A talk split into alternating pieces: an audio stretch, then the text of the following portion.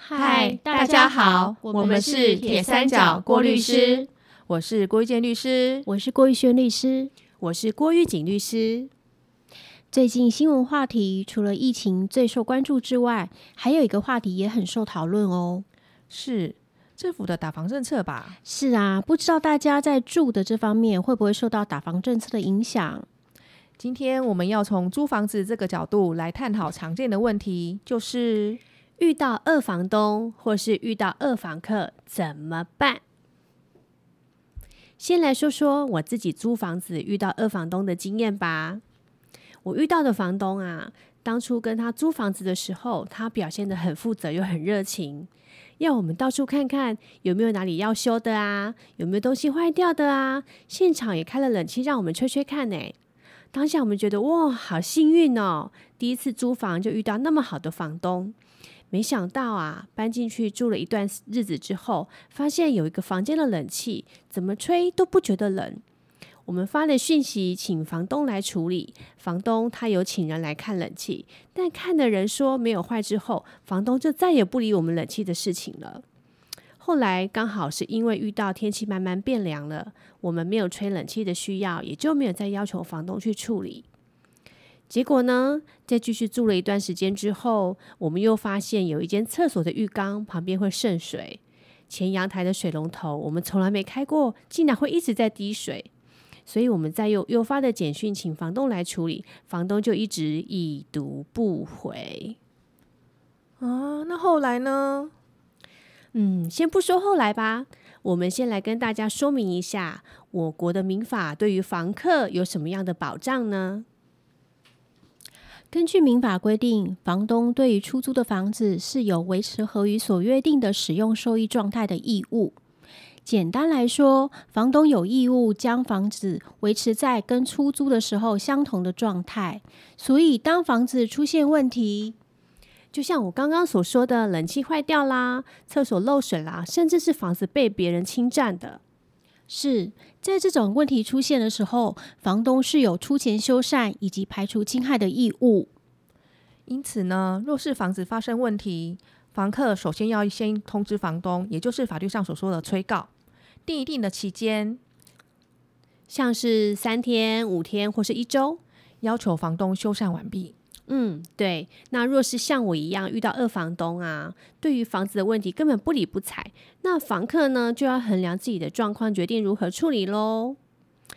嗯，详细的来说，如果房客想要继续住下去，那么可以自己先请别人来修缮，修好之后可以向房东请求偿还修缮的费用，或者直接在下一期租金中把修缮费用直接扣掉。那么，如果房客觉得房子问题太大，或者已经不想继续住下去，那么就可以依照民法第四百三十条的规定终止租赁契约，把这个租赁关系结束掉，然后房子还给房东，房客就不必负违约责任，就可以搬走喽。那玉锦律师，你后来是怎么处理的呢？嗯，经过那些日子啊，我们对房东不负责任的态度实在觉得很感冒。那再加上衡量厕所的渗水问题跟前阳台的漏水问题，其实并没有严重影响到我们的生活。再加上租约其实就剩两个多月了，所以我们后来就自己请人用最少的费用稍微简单修理一下，然后在下一个月的租金中把那修理费用扣掉，然后租期到了我们就搬走了，就拜拜啦。虽然感觉没有遇到太大的麻烦，但是搬家真的是一件很耗时间、金钱跟体力的事情。遇到二房东，真的还是倒霉哎，真的。哇，那我们也来聊聊二房二房客。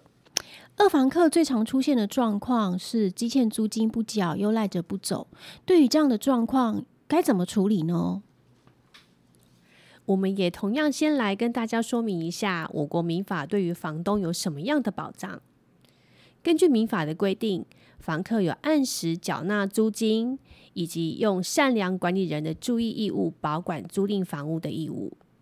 如果房客有积欠租金，或是毁损、灭失房屋或家电、家家具、家电这种情况，房东是有权终止租赁关系，收回房屋。那房客对于毁损的部分也要予以赔偿哦。进一步来说呢，法律虽然保障房东收取租金以及收回房子的权利，但是当房客有欠租情形发生的时候，还是要符合一定的要件和程序，才能结束租赁关系、收回房子哦。首先，依照租赁专法，也就是《租赁住宅市场发展及管理条例》，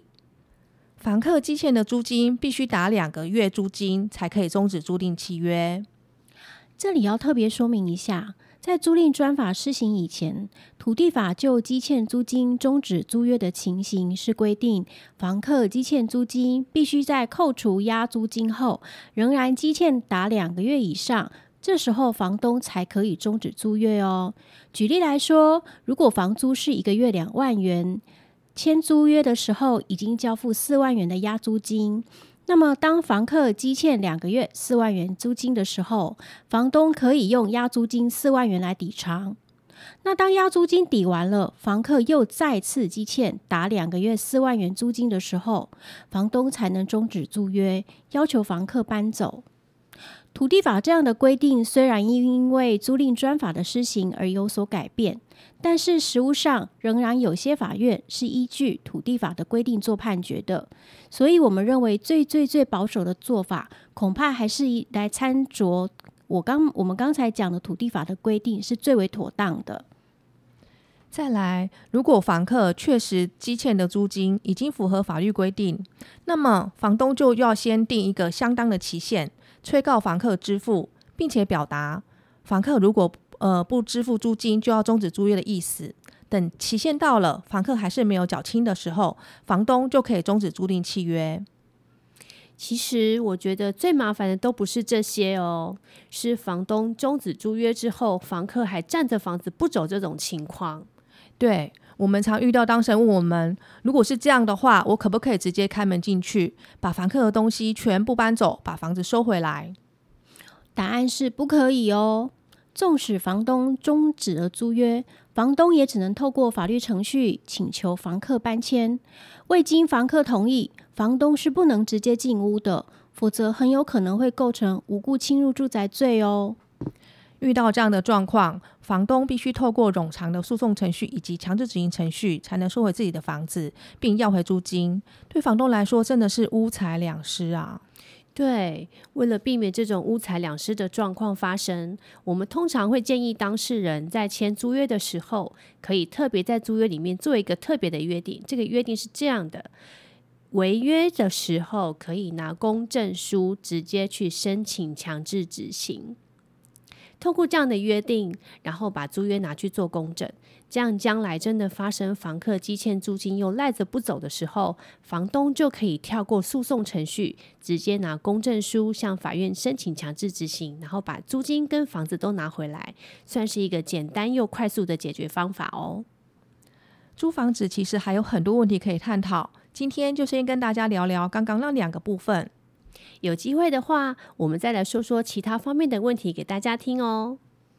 我们是铁三角，我们是郭律师，我们是三姐妹，与您聊聊人生，聊聊有趣的事情，聊聊生活中的法律。我们下次见，拜拜。